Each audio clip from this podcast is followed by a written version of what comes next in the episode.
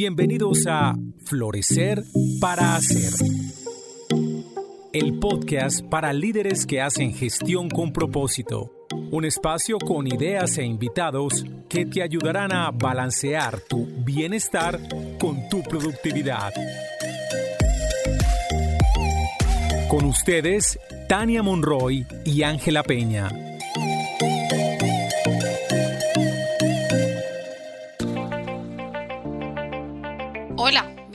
Un nuevo capítulo de Florecer para Ser.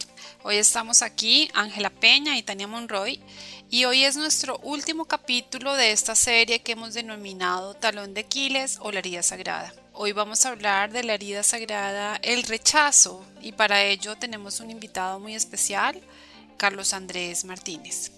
Antes de arrancar esta entrevista quisiera hacerles una presentación breve de Carlos Andrés. Él es ingeniero electrónico, especialista en telecomunicaciones, trabajó por muchos años en una multinacional chilena. Después, por un proceso profundo de introspección, decidió formarse como profesional gastronómico en Buenos Aires, Argentina.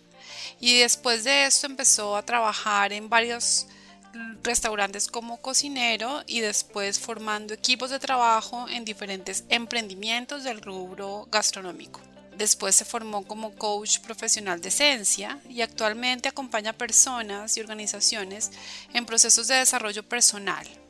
También es un apasionado por el desarrollo humano y hoy hace parte del equipo de armonía en el programa Revolución Interior. Hola, Ángela. Hola Tania, un gusto volver a estar aquí contigo. Hola Carlos Andrés. También un gusto volverte a tener en este espacio y en este podcast de Florecer para Ser.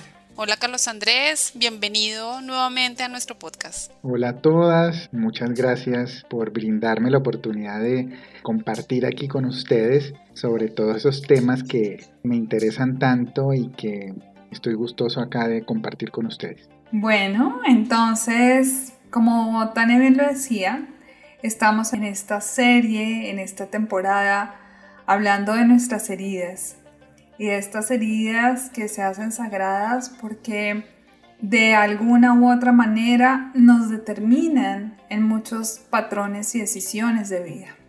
Y tú, Carlos Andrés, hoy nos vas a hablar del rechazo. La primera pregunta que te queremos hacer acá es, ¿qué es el rechazo y cómo se, cómo se identifica esa herida? ¿Cuáles han sido los patrones en tu vida que te han ayudado a identificar esa, esa herida de rechazo? Cuéntanos un poco de ti, de tu historia y de esta herida. Dale. Bueno, yo fui dándome cuenta que tenía esta herida, pues a través de, digamos, como el miedo a ser rechazado, ¿sí? Y básicamente era porque encontraba un patrón en todas las áreas de mi vida. Era muy, muy, muy fuerte la tendencia de ocultar lo que pensaba y lo que sentía. Entonces, el comportamiento era ocultarme, no mostrarme. En la cotidianidad esto se veía pues muy reflejado, eran las relaciones. Entonces, cuando yo tenía algún tipo de conflicto o confrontación, pues este temor aparecía fuertemente.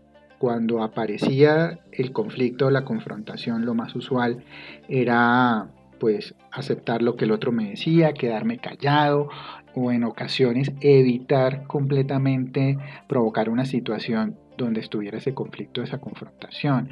Entonces, el no poder expresar mis emociones a mí esto me cargaba un montón y generaba en mí como una incomodidad que era muy difícil de manejar. Todas estas emociones ahí guardadas me producían muchísimo ruido y cuando hablo de ruido es un ruido mental, un constante cuestionamiento, ¿sí? ¿Por qué me quedé callado? ¿Por qué no dije lo que pensaba? Y esto me generaba, digamos, como mucha rabia y mucha culpa y digamos que ese era como un comportamiento, pero en otras ocasiones el guardarme esas emociones por tanto tiempo, pues reaccionaba de forma agresiva. Entonces, siempre estaba como en mí esta pregunta de, bueno, ¿por qué me sucede esto? Entonces, para evitar realmente ser rechazado, mi comportamiento habitual era agradar a todo el mundo, ¿sí? mostrarme siempre como muy amoroso, muy cordial, de tal forma que no fuera a dañar ninguna de mis relaciones, porque si yo de pronto confrontaba, si de pronto tenía algún tipo de conflicto, si decía lo que pensaba o demás, pues se me iba a rechazar. Y yo... Y Carlitos, perdón, te interrumpo ahí. ¿Y dónde fue que aprendiste ¿O en qué momento fue que tomaste esta decisión de que era mejor esconder tus emociones, tus puntos de vista y demás para no ser rechazado? ¿Cómo es que surge eso? ¿Cuál es el suceso o la serie de sucesos? El evento que hace que eso surja como un mecanismo tuyo de adaptación. Ok, desde niño mi forma de sentir y de pensar era diferente a la de los demás. Tenía siempre una sensibilidad muy grande y me inclinaba mucho a ciertas cosas que socialmente no eran aceptadas. Y puntualmente pues te hablo de mi condición sexual. Aceptarme como homosexual pues ha sido un reto para mí durante toda la vida. Entonces, de niño, tú no tienes la habilidad pues para entender qué es eso que te está sucediendo.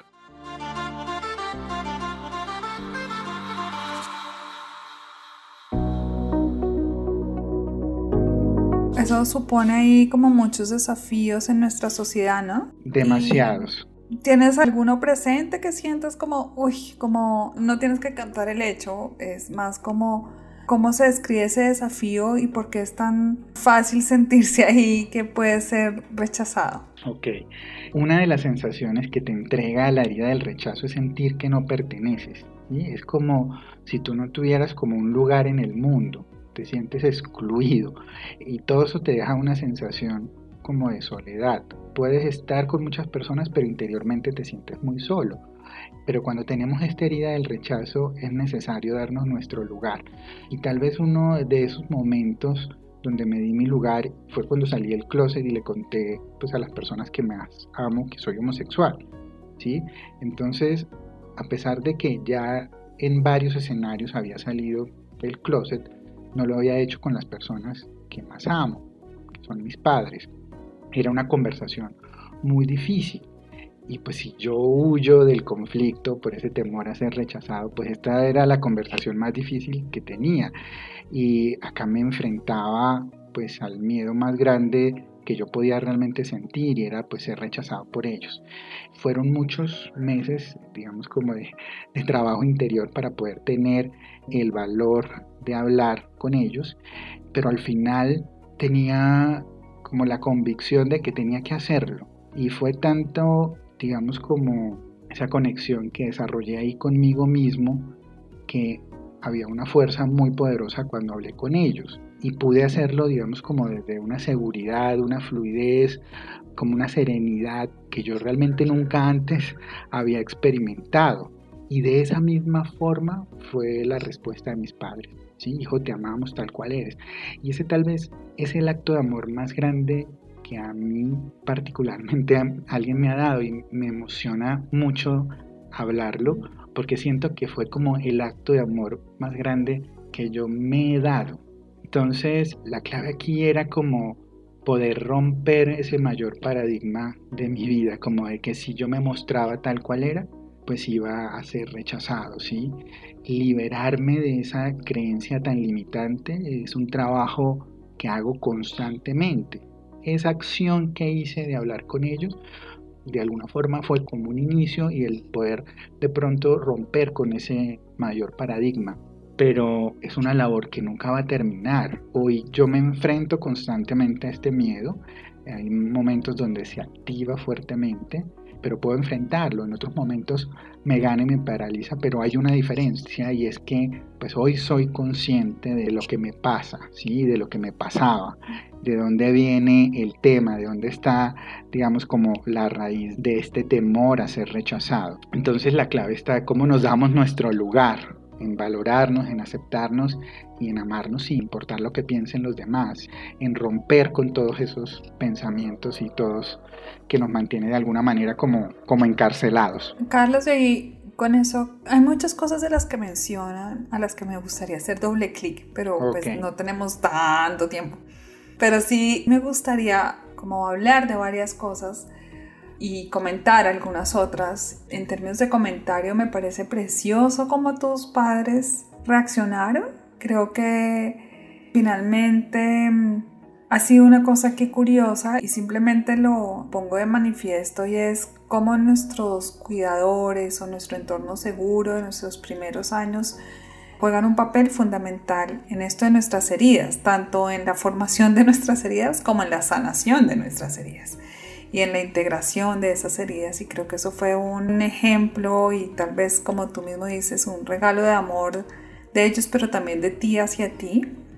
Y yo creo que esto también para las personas que nos escuchan puede ser importante y tal vez los papás ya no haya conversaciones para tenerlos con los papás porque tal vez no salimos con ellos o porque tal vez los papás ya no están vivos o cualquier otra circunstancia, pero eso lo podemos hacer como con nuestros padres, madre y padre internos que tenemos, porque resulta muy liberador.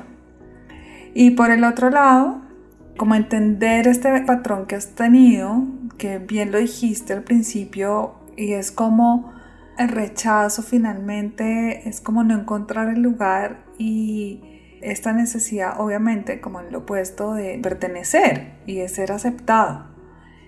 Y lo importante que es también identificar dónde está el origen de ese temor a ser rechazado para poder enfrentarlo.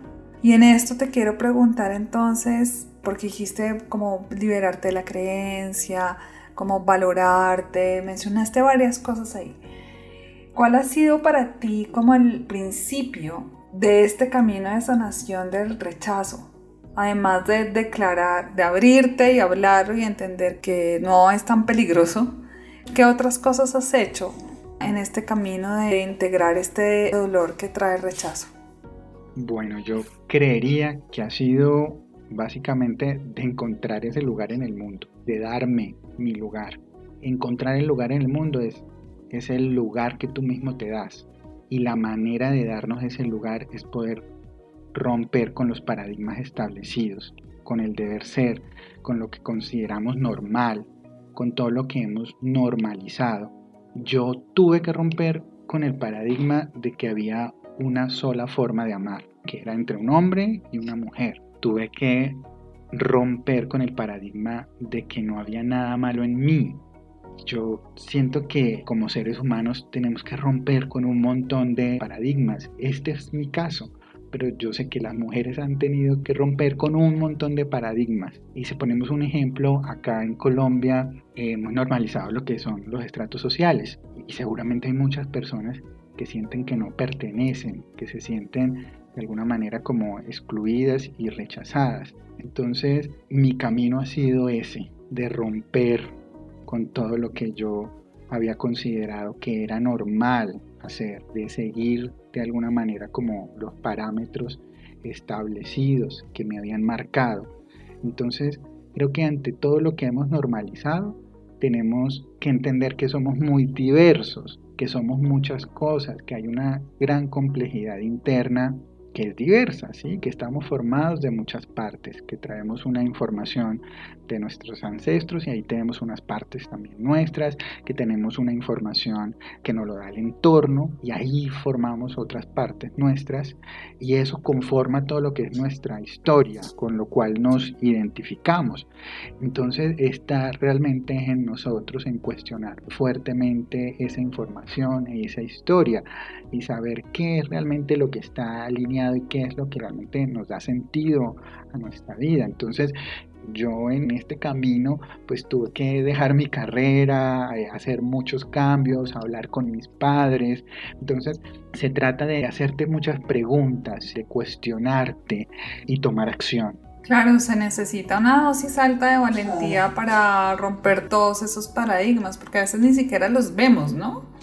A veces son como barrotes, tú hablaste antes de la cárcel, como unos barrotes que ni siquiera son de oro, son transparentes, no los vemos, no sabemos que están ahí para poder realmente tumbarlos y desafiarlos y eso requiere mucha valentía desde mi punto de vista. Sí, total. Este no es un camino fácil. No es un camino fácil porque si buscas poner orden a tu vida, eso de alguna forma va a generar también otro tipo de desorden. Entonces, yo siento que al final la satisfacción que se siente es muy grande. Si yo miro para atrás, es maravilloso pues ver el proceso, ver la transformación, ver el cambio. Esto no quiere decir que mi vida ahora ya es color de rosa y que no tengo retos, obstáculos, no, pero tengo una forma de ver la vida diferente. Puedo de alguna manera cuando encuentre esos barrotes poderlos romper, ¿sí? A través de las preguntas que me hago, ¿no? Yo siento que cuando tenemos esta herida, podemos preguntarnos, bueno, ¿cuál es esa historia que yo oculto? Y cuando nos podamos responder eso, vamos a saber de pronto esa parte nuestra que rechazamos. Porque cuando tenemos esta herida de rechazo, lo que más nos rechazamos es a nosotros mismos. Entonces es clave identificarla, ¿sí? Saber todo lo que el contexto que hay alrededor de esa herida y comenzar a relacionarnos con ella.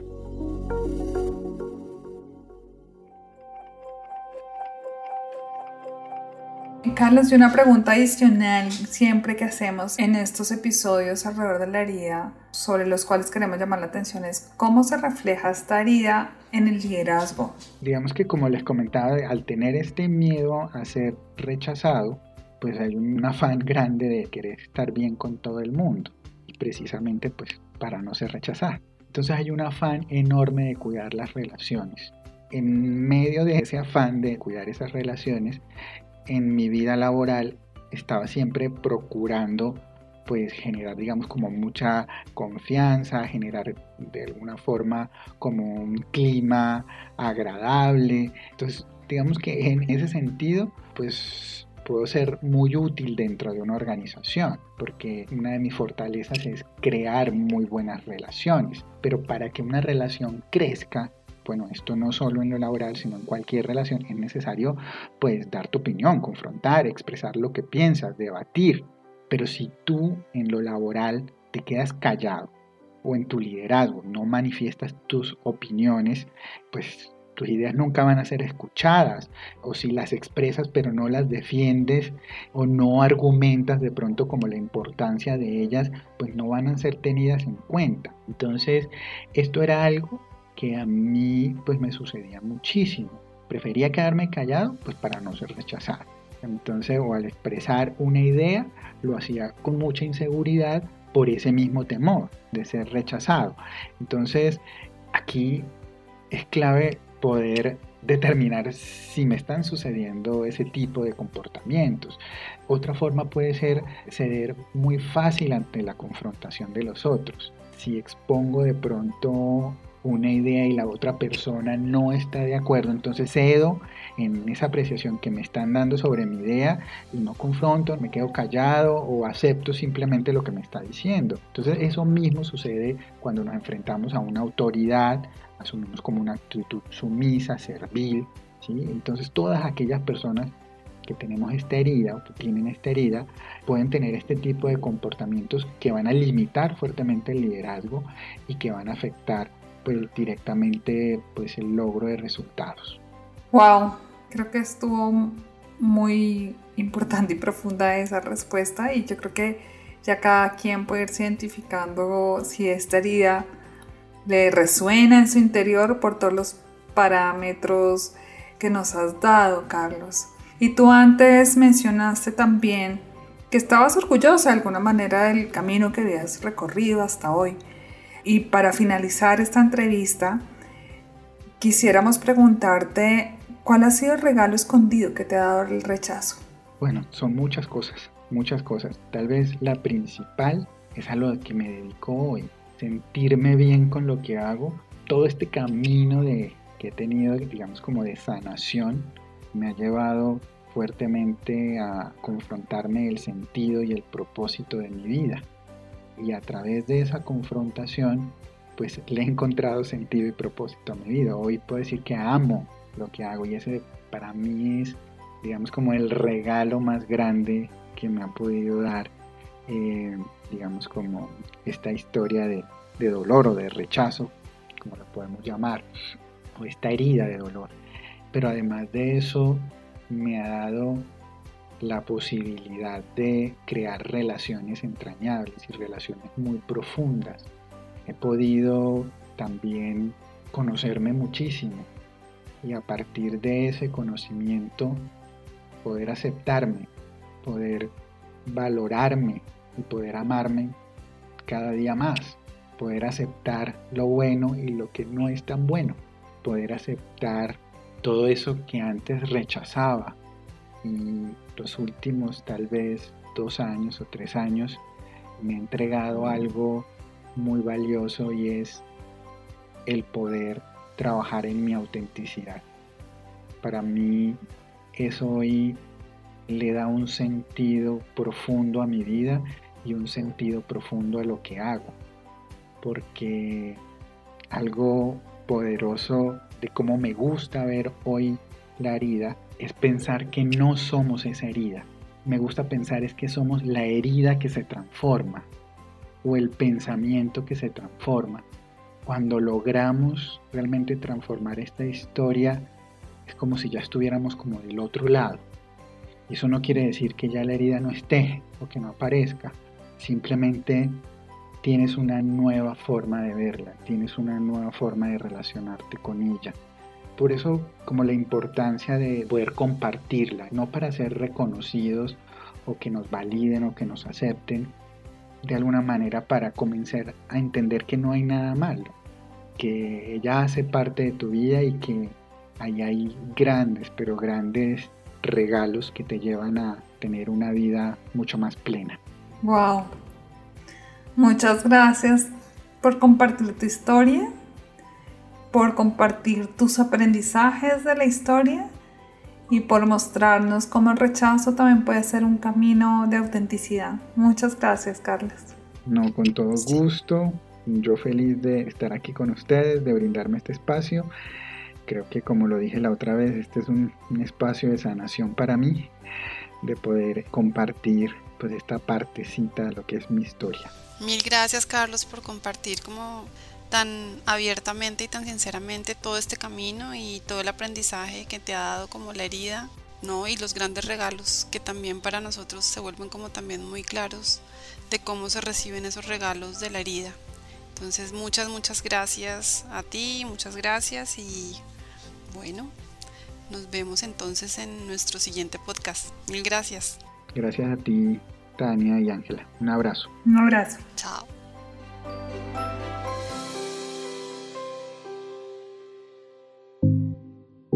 Hasta este momento, Florecer para Hacer. El podcast para profesionales que hacen gestión con propósito. Un espacio con ideas e invitados que te ayudarán a balancear tu bienestar y tu productividad.